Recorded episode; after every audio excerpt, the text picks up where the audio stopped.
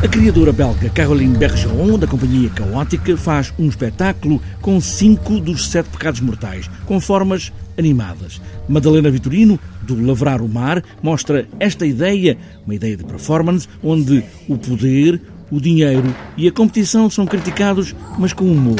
E há outros pecados que passam a virtudes, como a gula e a preguiça porque uh, no fundo uh, a preguiça é, é, uma oportunidade para estarmos juntos e para partilhar tempo. Uh, e a gula, claro que comer um morango doce, por exemplo, que é um dos objetos deste espetáculo, é, é também uma virtude e não, e não um, um pecado.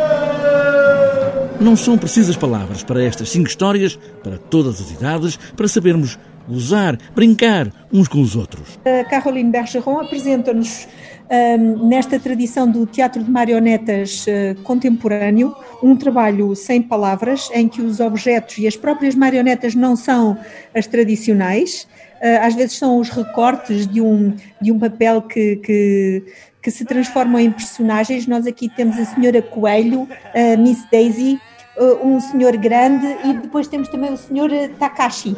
E estes quatro personagens vão uh, no fundo, criar cinco fábulas para nós, dos, inspiradas nos sete pecados capitais. Estas fábulas, estas histórias, são mesmo para pensar, porque se calhar vamos pensar tanto tempo que nem sequer vamos ter tempo para dormir. Tanto os filhos como os pais.